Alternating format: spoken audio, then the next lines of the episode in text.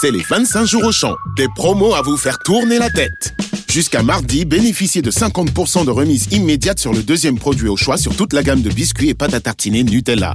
Avec une offre pareille, on va tous craquer Auchan, avec plaisir. 50% de remise immédiate sur le deuxième produit au choix sur toute la gamme de biscuits et pâtes à tartiner Nutella. Valable sur le moins cher, hors promotion en cours et format promo. Valable dans vos magasins et drive Auchan participants. Pour votre santé, limitez les aliments gras, salés et sucrés. Vous écoutez RMC. la story de la Coupe du Monde.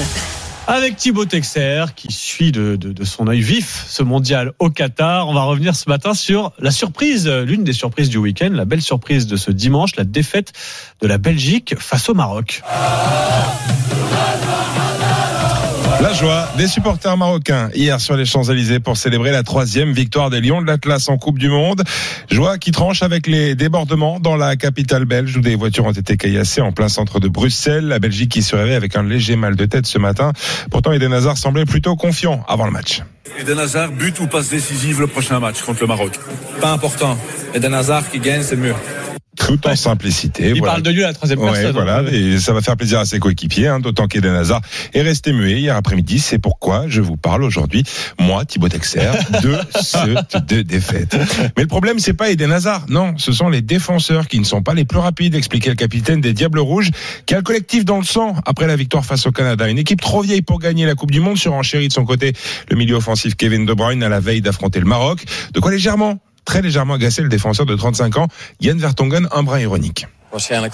Je suppose qu'on attaque mal parce qu'on est aussi trop vieux devant. Allez, bim, ça c'est pour Oh les là. attaquants. Ambiance au sein du vestiaire et en général, quand on s'attaque à ses coéquipiers, c'est que ça sent déjà le sapin. Ça tombe bien cette saison, mais en France, on a la solution. Pascal, éducateur. Pendant plusieurs semaines, il va vivre en immersion au sein d'une famille en perdition. Il faut dire que la Belgique est, est l'une des équipes les plus âgées du mondial. 27,81 ans. C'est l'âge moyen de la sélection devant le Brésil, la Tunisie, l'Argentine, le Mexique et l'Iran. Mais l'âge peut aussi servir pour gagner jeudi face à la Croatie. Je pense qu'on a des joueurs d'expérience qui savent gérer ces moments-là. C'est un moment un peu plus compliqué. Euh, le groupe, il est toujours bien. Les vieux se transforment en expérience et puis le groupe vit bien. Le grand frère est passé par là. Donc jouez pas les malins là. Déjà, essayez de parler entre vous correctement déjà.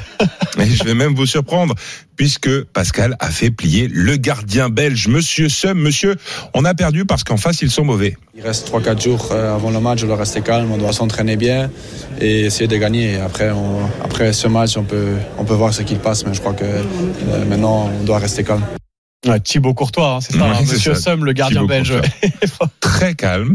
Alors les Belges vont-ils le rester? Vont-ils se qualifier pour les huitièmes de finale face à la Croatie? Pour le savoir, rendez-vous jeudi à 16h sur RMC. Voilà, je commence déjà à angoisser. Crise après crise, plus à être moi. Tout est. La Belge Angèle pour euh, garder un peu d'espoir pour les Belges. Euh, dernière chance face à la Croatie. Ce sera jeudi à 16h évidemment sur RMC. La Story Sport, la Story Coupe du Monde tous les matins avec Thibaut Texer